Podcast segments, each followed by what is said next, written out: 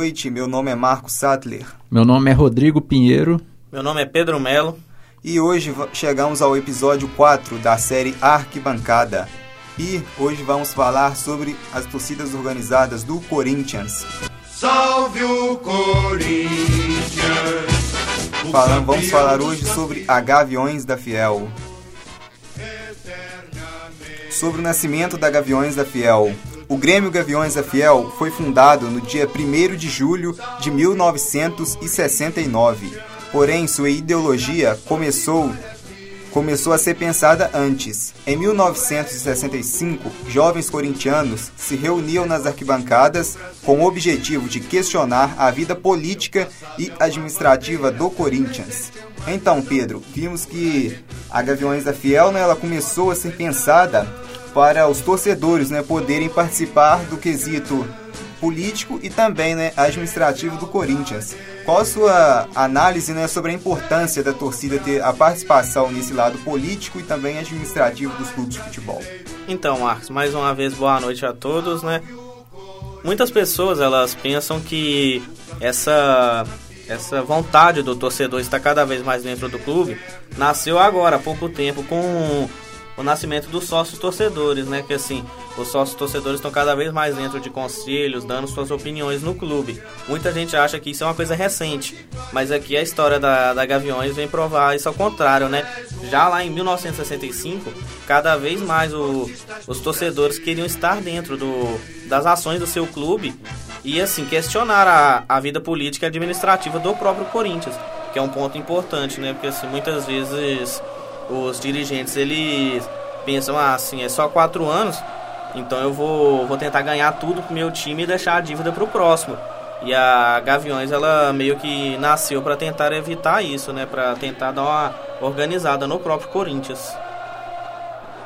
Então, é, a Gaviões foi pioneira, né, nesse quesito de cobrança mesmo assim da diretoria e se mantém muito forte até hoje. As torcidas principalmente do estado de São Paulo, tem essa pressão muito grande na diretoria em questões de cobrança dentro e fora do campo. E a Gaviões foi a pioneira né, no Brasil. Bom, como ainda não possuíam uma sede definitiva, os integrantes reuniam-se em locais distintos, ora na casa de um, ora no consultório de outro e ora em uma praça pública. Este grupo se destacava pela paixão ao clube e por possuir características idealizadoras e realizadoras. A fundação dos Gaviões, em 1 de julho de 69, ocorreu em um momento dramático e marcante para os brasileiros, a ditadura militar, numa época em que a, liberta, em que a liberdade de expressão praticamente não existia estes jovens torcedores iniciam uma cobrança junto à vida política e administrativa de um dos maiores clubes de futebol do Brasil, o Esporte Clube Corinthians Paulista.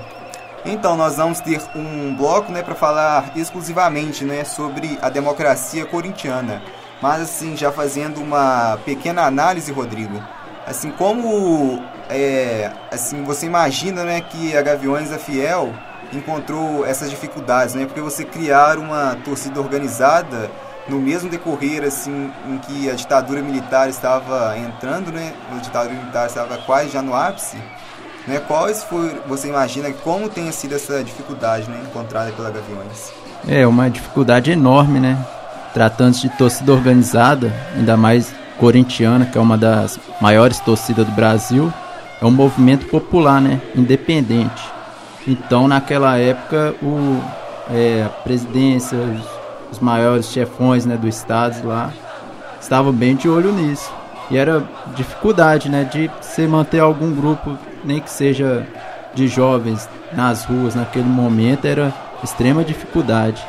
E eu acho que a Gaviões se enriqueceu muito né, após, esse, após esse período é, de conflitos, né? Muito triste nossa história do Brasil. Gaviões passando por isso é, trouxe mais integrantes, né? Ficou mais forte a, a partir dessa época.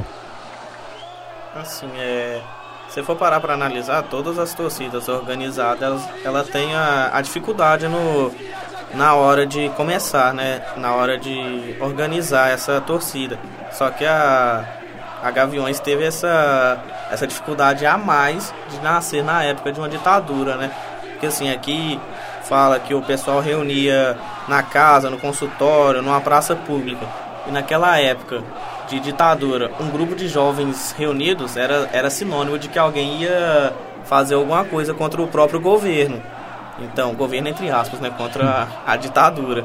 Então, assim, a Gaviões teve essa dificuldade a mais no, no seu surgimento. Bom, o Corinthians estava sob a administração de Vadir Relo, que durante anos tentou impedir a criação dos Gaviões através de represálias e atos característicos do tempo da ditadura. Esta perseguição não foi o suficiente para fazê-los desistir e aos poucos foram amadurecendo suas ideias. Já haviam decidido que no nome da agremiação deveria conter fiel, pois assim já eram conhecidos os torcedores do Corinthians, que mesmo após 15 anos sem ganhar um título sequer, levava multidões ao estádio. Então, Pedro, esse nome né, da Fiel que foi integrado né, aos Gaviões demonstra sim o sinônimo né, de amor e paixão né, pelo clube, né, pelo Corinthians. E você vê né, que mesmo assim 15 anos né, sem ganhar um título sequer, o, o Corinthians né, levava multidões ao estádio, né, principalmente né, Gaviões da Fiel, que mesmo assim em um período de seca né, do clube, conseguiu, conseguia lotar os estádios. Sim, e é, é nesse momento que você vê a importância de uma torcida organizada, né? Que o clube vivendo uma, uma seca de títulos, vivendo uma dificuldade em campo, a torcida organizada ela vai ao estádio para apoiar esse time, mesmo que ele não esteja na, na melhor momento de sua, sua vida, né? Então é, é aqui que a gente vê a importância dessa torcida organizada, que mesmo com 15 anos sem ganhar nenhum título sequer, levava multidões ao estádio e muitas vezes puxado pela própria torcida da Gaviões. É, a Gaviões é pioneira em vários aspectos, né? Hoje outras torcidas organizadas é, copiam né, várias tradições que a Gaviões mantém, essa questão mesmo do apoio condicional dos 90, 90 minutos e até jogos menos importantes, vem a partir da Gaviões. Jogos amistosos, assim, jogos de menos expressão, sempre a Gaviões está em peso. Às vezes não vai nem o torcedor comum corintiano, vai só a Gaviões da Pior. Vejo amigos aqui, cruzeirense, atleticano em Belo Horizonte, que citam muito isso. No amistoso do ano passado, Cruzeiro e Corinthians, tem um amigo meu que ficou assim, de boca aberta, falando que o jogo valia nada, torcida do Cruzeiro mais família dentro do estádio. E a Gaviões lotado, o setor visitante cantando como se fosse uma final de Copa do Mundo, né? De Mundial para eles. É incrível. E assim, acho que o, o nome Fiel acho que nunca caiu tão bem numa, numa torcida, né? Porque assim, o, os caras é na vitória, na derrota, o time tomando gol, eles apoiam o time acima de tudo. Agora, né, com o novo estádio, que é, tem uma acústica muito boa, você dentro do estádio é uma, é uma loucura mesmo, velho. Eles se chamam de bando de loucos e fiéis, e assim, acho que esses adjetivos nunca caíram tão bem para uma torcida. Então, né, a gente já viu várias vezes né, em jogos do Corinthians, até mesmo como visitante, né? Assim, a torcida do Corinthians cantando mais alto né, do que a torcida mandante, né? Se a gente for parar para contar os jogos, a gente vai ficar uma, uma, um bom tempo aqui, né? Só citando essas partidas. Bom, o Gavião foi escolhido como a ave símbolo da torcida, né? Foi o mascote da, da torcida organizada, né? Da Gaviões é Fiel por suas características marcantes. É, pelo fato de voar mais alto, enxergar mais longe, não erra a presa, não possui um predador e por influência da história de uma tribo indígena que na época estava em muita evidência. A tribo Gaviões vivia no Pará e no final da década de 60, muitos grileiros e poceiros, prevendo a valorização da, das terras da tribo, têm a construção da rodovia Pará né, número 70, passaram a invadi-las. Os índios gaviões reagiram tão violentamente que um trecho ao longo da, da Pará 70 teve que ser interditado pelo Exército, pela FUNAI, Governo do Pará e Polícia Federal, até que os gaviões aceitassem sair das terras em volta, em volta da rodovia.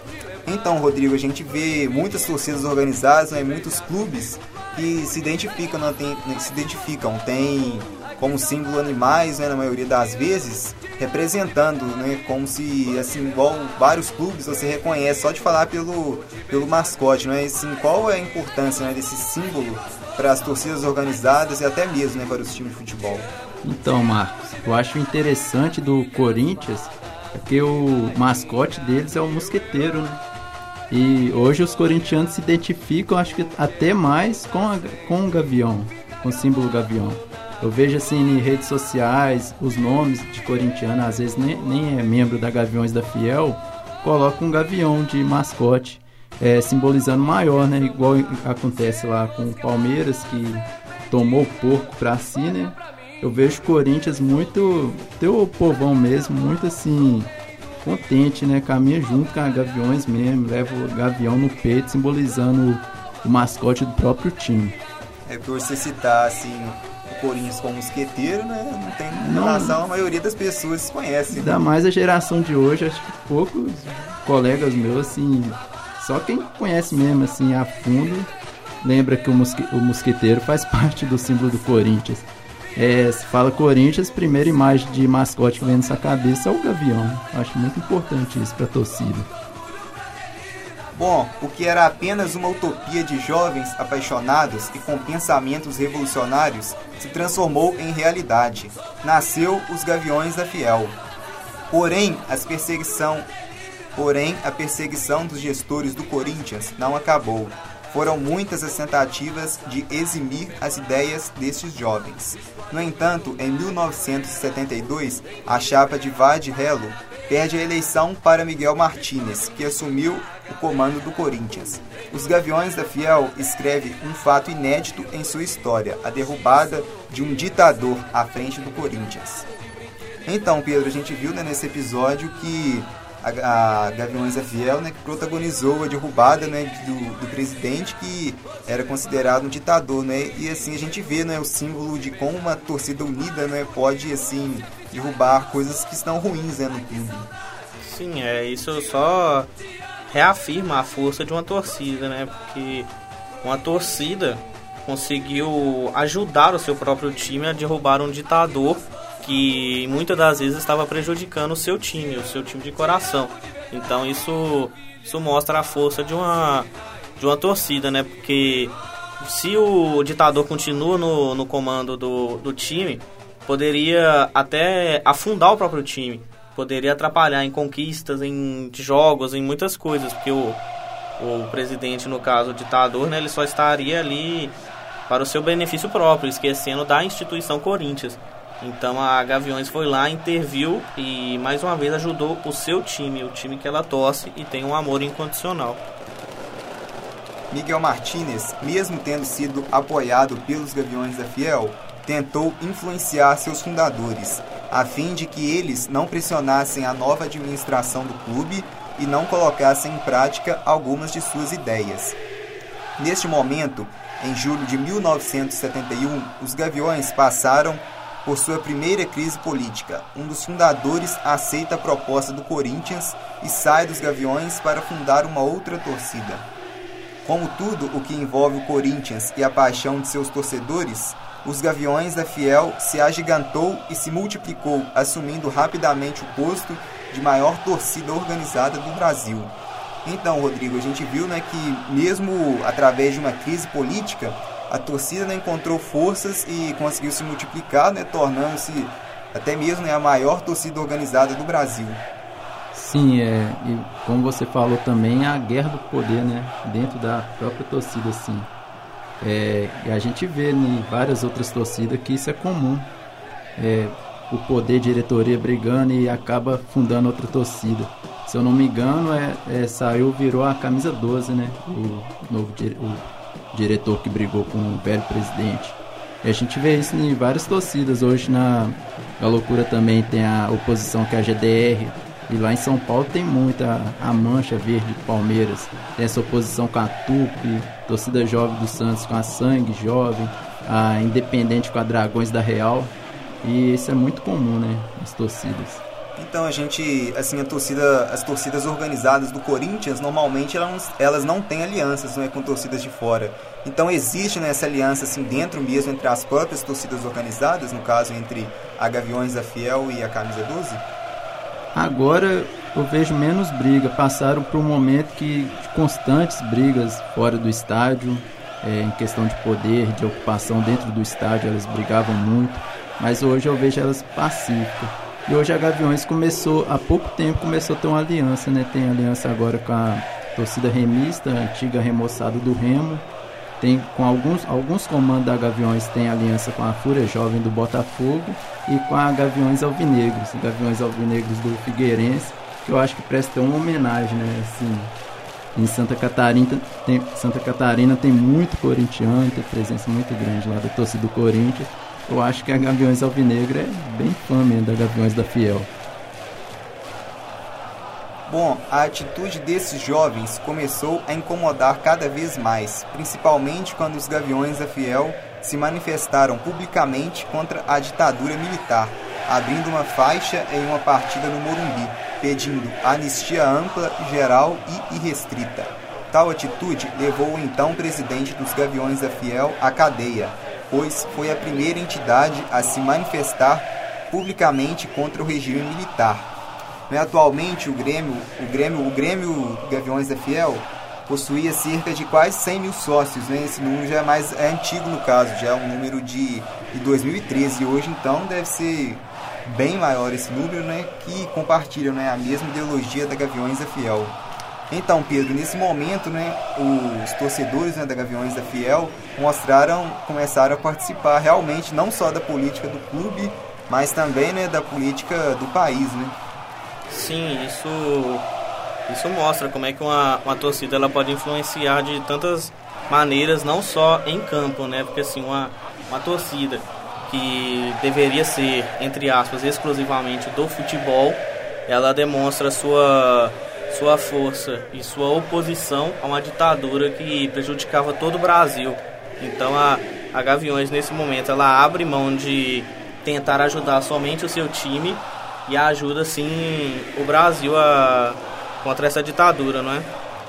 E lembrando que na última eleição a Gaviões mostrou o, o sua indignação né, com a presidência do Bolsonaro. É, soltaram até uma nota Gavião não vota em Bolsonaro, que deu maior repercussão no Brasil inteiro, que outras torcidas apoiaram, deu polêmica do Palmeiras foi contra, né, até nisso. E o, até o Guilherme Boulos, que é lá de, do Rio de Janeiro, né, se não me engano, apoiou, fez presença na sede da Gaviões, é, organizou um movimento do Sem Terra dentro da sede da Gaviões. Isso mostra o poder assim como a Gaviões é, gosta de atuar nesse cenário também político, né? Não dentro só do clube, mas também do país. Bom, a gente talvez pode ver como resposta também nessa né, indignação da Gaviões, né, o fato do Bolsonaro né, ter levantado a taça de campeão do Palmeiras, da última declaração também né, do ministro Paulo Guedes, né, da, da, do fato né, dele ter falado que o Corinthians não está em pagamento assim, com a Arena Corinthians e todo jogo, né, pro Corinthians ser campeão, tem que marcar um pênalti. Né? Sim, você vê como é que a, a rivalidade ela extrapola até o, os limites do campo, né? Que o, uma torcida ela é a favor do Bolsonaro e pela, pela rivalidade a outra, não só pela rivalidade, né, mas pelos seus princípios ideológicos, se pôs contra o, o atual presidente, como fez na, na época da ditadura. Então isso só demonstra como a rivalidade ela sai da quatro linhas dos campos e vai para outros fatores. Bom, e aprofundando mais no assunto, vamos falar agora sobre a democracia corintiana. Então, a democracia corintiana, ela foi o nome dado pelo publicitário Washington Oliveto, ao período em que os jogadores do Corinthians, né, eles participavam das decisões do clube e por volta de 1981 a 1985, tudo era resolvido pelo voto, das contratações ao local de concentração. O movimento existiu graças ao encontro das pessoas certas no momento propício. A campanha de 81 foi uma das piores da história. O time terminou na 20 colocação, 26 colocação do Campeonato Brasileiro e no Campeonato Paulista amargou um oitavo lugar que o rebaixou para a segunda divisão do Brasileiro de 82. Na época, os estaduais determinavam a classificação para o Campeonato Nacional. Em abril, o clube elegeu Valdemar Pires como presidente, encerrando o reinado de Vicente Mateus. Pires indicou para a diretoria de futebol o sociólogo Adilson Monteiro Alves, um cartola inexperiente que ouvia os jogadores. Bom, Entre eles estavam os politizados Sócrates e Vladimir. Foi aí que começou a revolução. Entre outras medidas, os atletas liberaram os casados da concentração. Em campo, a autogestão rendeu gols. O técnico Mário Travaglini levou o time às semifinais do Brasileiro e faturou o Paulista de 82. A democracia começou a minguar em 84, quando Sócrates foi para a Itália e Casagrande para o São Paulo. Em 85, Pires tentou eleger Alves como sucessor e foi derrotado. Era o fim, essa história é contada né, no livro Democracia Corintiana, a utopia em jogo de Sócrates e Ricardo Gozzi. Então, Rodrigo, nós vimos essa parte né, em que os jogadores né, passaram a determinar o que acontecia no clube, né? Assim, conseguiram até mesmo abolir né, as concentrações. Sim, ele formou o maior movimento ideológico né, da história do futebol brasileiro. E foi de muita é, positividade, né? Porque daí surgiram outros movimentos. A partir daí surgiu do Flamengo também e do Vasco da Gama. E assim, é, é, é uma coisa que é reconhecida até hoje, né? A democracia corintiana, ela aconteceu tem um tempo já, né? Lá para 80 por aí, e é um movimento reconhecido até os dias atuais. Tanto é que ele reflete em algumas situações é, depois de tanto tempo. Por exemplo, o time do Atlético, do Galo, com o Levi Coupe, o Levi, após ele conseguir é, unir o grupo de uma maneira tão forte, ele, ele adotou essa, essa questão de não ter a concentração, que é um dos, re, que é um dos requisitos da, da democracia corintiana, né? E assim, além do, do fato importante da, do termo em si política, né? Do, da democracia corintiana, que foi um movimento gigante dentro do Corinthians. Então, Pedro, nesse fator da, da parte da concentração, né? É, qual que é a sua análise a respeito disso? Porque assim, o jogador, dependendo, ele pode até preferir né, não ter a concentração, mas por outro lado é melhor para o clube, né? Porque assim, ele contém os jogadores né, dentro dos seus próprios domínios, né, sem que esse jogador possa se dispersar e dependendo até, até se, né, no caso, intrometer né, em atividades que o prejudiquem, né? Sim, é, como fala aqui, né? Os liberados dessa concentração eram os, eram os casados, né, para passar esse tempo com, com seus familiares. E assim, é um ponto muito. É aquele negócio da linha tênue, né? Você tem que ter a confiança dos jogadores e os jogadores têm que confiar no, no técnico. Porque assim, é. Senão vira bagunça. Um time que o técnico confia nos jogadores, libera eles e eles fazem atitudes não profissionais, como é, atividades não, não propícias a um atleta fazer, é, não regular o sono, alimentação em véspera de um jogo importante. Tanto é que para, para isso acontecer, né, no exemplo que eu citei com o Atlético, o Levir ele teve que. O, o elenco teve que mostrar confiança no, no Levir e o Levi mostrar essa confiança no próprio time. Tanto é que os jogos que não tinham concentração eram os jogos em casas, em Belo Horizonte. E alguns times né, tem alguns jogadores muito polêmicos nessa parte. Assim. É, jogadores que gostam de sair muito à noite, que é muito encontrado em boates, que gostam de ter uma vida boêmia, né, a, além do futebol. E isso pode ser prejudicial né, para eles, que já aconteceram várias vezes com jogos. No início do no final do ano passado, né, estava encontrando muito casares do Atlético nos bares e tal. Aí acaba que o treinador pode perder essa confiança, não pode servir para o clube. E no, no próprio elenco do Atlético tinha jogadores questionáveis como esse, né? Tinha o Jô, por, por exemplo, por uma parte teve o Ronaldinho, teve jogadores que têm essa fama de gostar de sair à noite, né? Não que ele não possa, né? Porque é, é humano também, tem seus direitos, mas assim, tem momentos. E esses jogadores eram conhecidos por não respeitar os momentos certos dessa saída no, no elenco do Atlético em 2014. E o Levi conseguiu, é, teve a confiança do, do time, né? Ele viu que o time iria responder e liberou eles da, contra, da concentração. Tanto é que deu resultado e o time foi campeão em 2014 da Copa do Brasil sem a concentração. Bom, o próprio Jô, né, que você citou, que jogou no Corinthians né, em 2017, foi eleito né, o craque do Campeonato Brasileiro, em que o Corinthians sagrou campeão. Então, Rodrigo, os atletas, né, eles tinham voz, voz nas decisões do clube. Mas alguns, né, como o ex-goleiro Leão, torciam contra isso, né?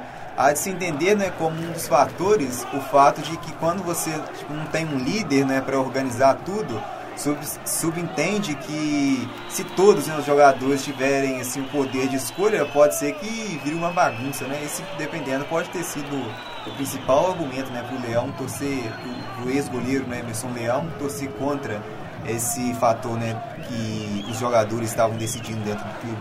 Sim, Marcos, é difícil, né, dominar um grupo, é, lidar com pessoas, ainda mais um grupo de futebol, né? Pessoas é, empenhando para se jogar bem, é, manter o grupo com a pressão da torcida, né? A torcida do Corinthians desde sempre foi muito em cima, né? Gostava, gosta de cobrar muito. E por isso eu, eu acho que o Leão ficou nessa época por ele ser mais sério, assim, um pouco mais conservador que os outros jogadores na época, tinha Casagrande, Sócrates, né?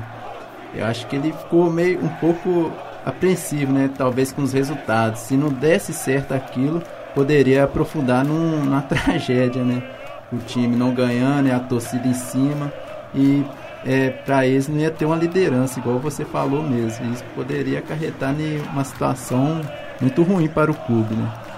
Então, como citamos o Emerson Leão, né, também tivemos um outro vilão né, que foi contra essa democracia corintiana, que foi o Cartola Vicente Mateus. Né?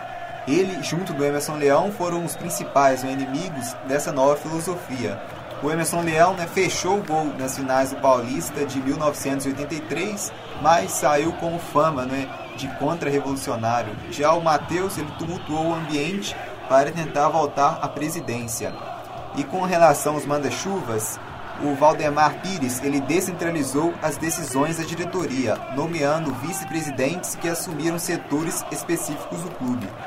Sérgio Scarpelli, por exemplo, cuidava das finanças e Washington Oliveto respondia pelo marketing. O diretor de futebol Adilson Monteiro Alves foi incumbido de fazer a ponte entre os jogadores e a diretoria. Então, Pedro, falando agora sobre os líderes né, dessa democracia corintiana, tivemos como principais nomes o Sócrates, né, o Vladimir e também o Casa Grande. Né? Eles preferiram o caderno de política ao de esportes na concentração. Os dois primeiros inventaram a autogestão. Casagrande chegou ao clube quando o movimento né, já começava a dar os seus primeiros passos. Sim, é, tanto é que foram. Hoje eles são ídolos da torcida, né? São reconhecidos pela torcida e muito em conta por causa desse movimento, que foi um movimento significativo no clube. O Sócrates, por exemplo, era um pensador gigantesco, né? Ele era um cara excepcional. O Casagrande também, que preferia os temas de políticas, fizeram uma grande dupla com o Sócrates nesse quesito da, da democracia corintiana. Bom, como coadjuvantes, né, podemos citar os papéis desempenhados por craques como Birubiru, Ataliba, Zé Maria, o Zenon e Eduardo. Dentro das quatro linhas, foi fundamental né, para legitimar o movimento. No começo, muitos tinham medo de manifestar suas ideias, mas com o tempo elas ganharam funções fora do gramado.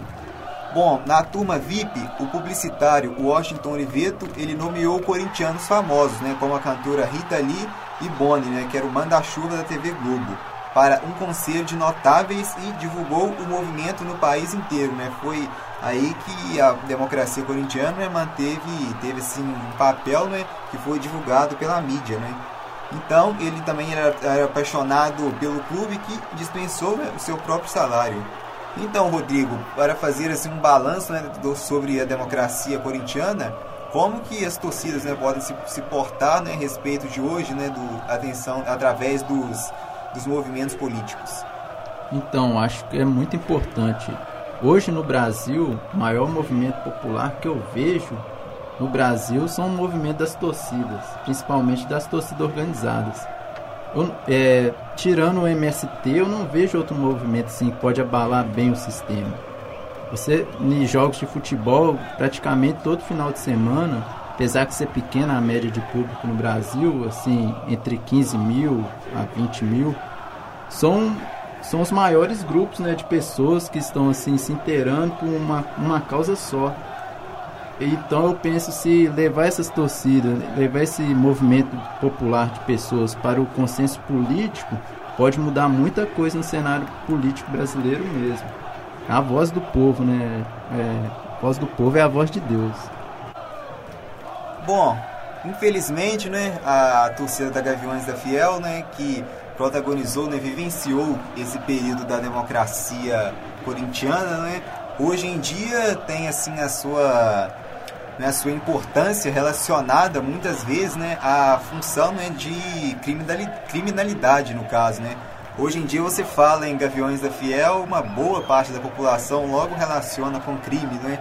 Assim, a gente vê, é claro que existem, né, vários também pessoas assim que podem estar relacionados no crime sim, né, dentro da Gaviões da Fiel, como também em toda a sociedade, né, mesmo em, em é, de torcedores comuns ou até para quem não é torcedor, né, sempre existe assim pessoas que relacionadas ao crime. Assim, o crime ele está presente né, em toda a sociedade hoje em dia. Então, Pedro, com relação a essa fama que a Gaviões da, da Fiel pegou, né, qual é a sua análise sobre esse caso? Então, é um assunto muito polêmico, né, porque não só com a Gaviões, mas hoje em dia você fala de torcida organizada, muito já remete a violência, criminalidade, briga e morte, né? é uma coisa infeliz, né? Porque assim, a, muitos ressaltam só essa parte da violência, mas esquecem as atitudes boas e as ações sociais que a torcida organizada faz. No caso, a do, a do, do Corinthians, mesmo com, com essa democracia corintiana na sua história, ela é taxada como uma, uma torcida hoje em dia perigosa e uma torcida da criminalidade, né? Aquele dia. E assim, é a própria torcida meio que pegou isso pra si. Que hoje em dia o corintiano ele fala, não, a, eles falam, não, nós é maloqueiro mesmo, nós é da briga mesmo, mas assim, meio que pra não ressaltar a qualidade ruim desses adjetivos, mas assim para mostrar que é uma torcida do povo, uma torcida que veio assim muitas vezes da favela, de periferias e que tem o, no Corinthians o seu amor. E na questão da, da violência, eu acho que, assim, o, esse quesito ele foi muito ressaltado no infeliz acidente com o torcedor boliviano Kevin Espada, que foi quando, em um jogo da, da Libertadores, a, a torcida do Corinthians infelizmente acertou um adolescente com com não sei se era isso com com o sinalizador acertou um torcedor inocente com o sinalizador mas assim numa imensa infelicidade é, sim, também, né, Rodrigo? A gente vê uma generalização, né? Assim, dois indivíduos acertam defendendo, né? O torcedor e a torcida inteira, né? Fica com a fama. Sim, porque se eu não me engano, eles eram também é, fazia parte da diretoria, né? Tanto que na briga no jogo no Mané Garrincha contra o Flamengo foram os, os mesmos que foram presos lá no Bolívia foram identificados nessa briga. É, na sociedade existe, né? Na, dentro da polícia, dentro da política, falando de futebol, dentro da CBF também, né? existe muita criminalidade. Eu acho, é, dentro da CBF, acho que pode causar maiores transtornos do que dentro da torcida organizada. E a Gaviões, assim, a torcida corintiana gosta, né, de ser chamada de maloqueira mesmo, tanto que uma das torcidas organizadas do Corinthians, que é a Pavilhão 9, né, Cito o pavilhão 9 da prisão mesmo, Carandiru, e os uniformes deles são listrados como se fosse é, da cadeia mesmo, de presidiário. Eles se orgulham, assim, parte da torcida se pode dizer assim, se orgulha dessa fama. E é, é importante ressaltar que no que assim não, não foi um ato premeditado, né? Foi uma infeliz, uma infelicidade, porque o, o sinalizador naquela época ele foi foi levado ao estádio lógico, de forma ilegal, escondida, mas com o intuito de fazer uma festa diferenciada, né? Porque hoje em dia é tudo proibido em estar, esses negócios. E o, o sinalizador ele foi levado com o intuito de fazer festa para a torcida do Corinthians, para a comemoração. E num infeliz ato acertou o adolescente Kevin Espada. Bom, nesse, na última década, né, o Corinthians conquistou vários títulos importantes, né? incluindo três campeonatos brasileiros, uma Copa Libertadores e também um Mundial de Clubes da FIFA. Então, Rodrigo, a gente viu né, em 2012 uma enorme né, invasão corintiana né, no, no Japão, que levou assim, deve ter sido possivelmente a maior invasão, né, de, de uma torcida, né, aqui em um mundial de clubes, né? Sim, acho que da América Latina foi maior, né? E no Japão, aquele peso todo, ainda os caras cantar o jogo inteiro. Eu, eu assisti o jogo, fiquei de boca aberta mesmo. Aviões representou lá dentro, em, em Tóquio. E eles fizeram é de praxe mesmo da torcida do Corinthians, onde eles vão, aqui na América do Sul mesmo, eles gostam de lotar o setor visitante, igual a gente falou no, no, na primeira parte, falando que muitas vezes a gente escuta a torcida do Corinthians de visitante mais do que a local mesmo. Teve vários casos, né? Teve o, Marac... o... a invasão no Maracanã também, que foi incrível. E, e é, a Gaviões assim, tem um poder incrível, né? De incentivar o povo, assim, de organizado, eu acho que ela tem maior dimensão assim de popularidade. Bom, então Pedro, trazendo aqui, né, para nossa terra, aqui para Minas, vou falar de, do episódio né, que teve em 2015, na partida em que o Corinthians né, venceu o Atlético por 3 a 0 em plena independência, né, um jogo em que o Atlético ainda tentava né, respirar no Campeonato Brasileiro na briga pelo título, mas assim o Corinthians dominou o jogo, né, e a gente viu assim nos finais do jogo a torcida do Corinthians cantando né, apenas é, a pleno vapor e você assim naquele dia né, sentia que o jogo estava sendo realizado até mesmo em São Paulo, né, porque nesse jogo o Corinthians praticamente né, sacramentou seu título e e assim caminhou né 99% da taça que ele conquistou naquele ano, né?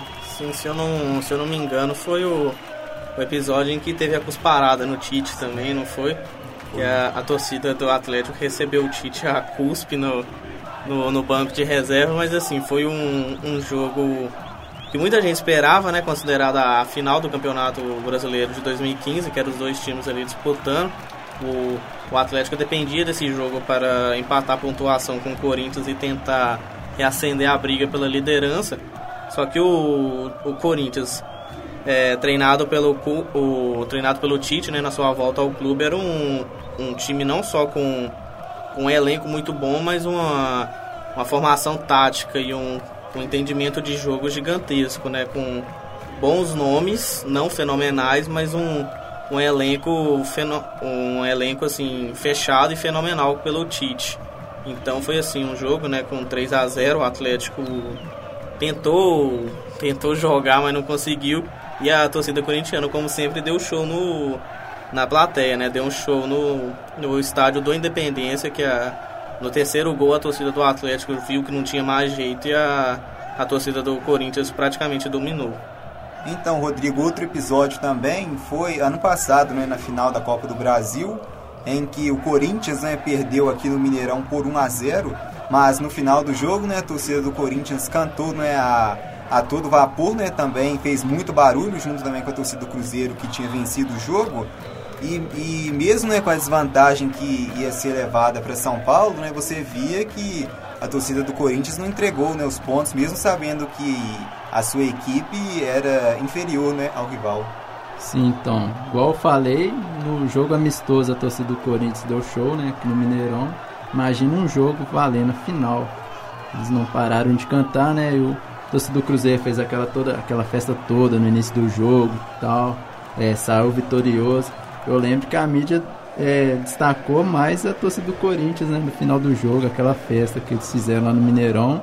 Dava para escutar assim tranquilamente a torcida do Corinthians cantando. A, é, causa ainda do, do resultado ruim para eles, né? eles levaram dentro do estádio lá no jogo seguinte. Tem amigos cruzeirenses falaram que foram, falou que era impressionante, que eles não davam para escutar a própria voz, eles conversavam entre eles assim, não escutavam a torcida do Corinthians abafava todo mundo. Isso é, acho que é uma das torcidas assim, destaco ter de visitante é a melhor mesmo, né? Tem vários outros torcedores que destacam quando a torcida do Corinthians vem de visitante, faz isso. E e também eu destaco porque é da maioria das torcidas organizadas como vai de visitante, vai mais aquele pessoal que está com o intuito de apoiar mesmo, de cantar e acaba fazendo a festa. Eu destaco também nos, com, é aqui em Minas os 10% da torcida do Atlético contra ah, os 90% do Cruzeiro. A gente acaba, em determinado momento do jogo, escutando mais a torcida do Atlético, porque é isso, né? A minoria às vezes é a maioria, acaba se empolgando mais, quer cantar mais, acaba gritando e acaba dominando o jogo. É porque nesses jogos de 10%, né, normalmente quem marca presença maior é a torcida organizada, Mais torcida né? organizada, assim, que vai com o intuito de cantar mesmo, independente do resultado. Acaba de tomar gol, continua cantando, continua incentivando. E isso, torcedor comum, assim, normal, nem todos, né, mas a maioria não, não gosta, igual esses 3 a 0 que você falou uh, no Independência, em 2015 vê a torcida a Gaviões, a Gaviões praticamente dominando e outras organizadas. Dificilmente tinha torcedor comum ali do Corinthians, né? E são os ingressos são vendidos passados na maioria da, das vezes para a torcida organizada. E ali contra o estádio Independência ali acabou que abafou mesmo, né? Fizeram a festa, como sempre. Bom, então vamos encerrando por aqui, né? Agradeço ao Rodrigo e ao Pedro, né, pela participação. E agradeço também ao ouvinte pela audiência. E no próximo episódio, né, vamos falar sobre as torcidas organizadas do São Paulo, né, a Independente e também a Dragões da Real. Bom, vamos encerrando por aqui. Um abraço e até a próxima.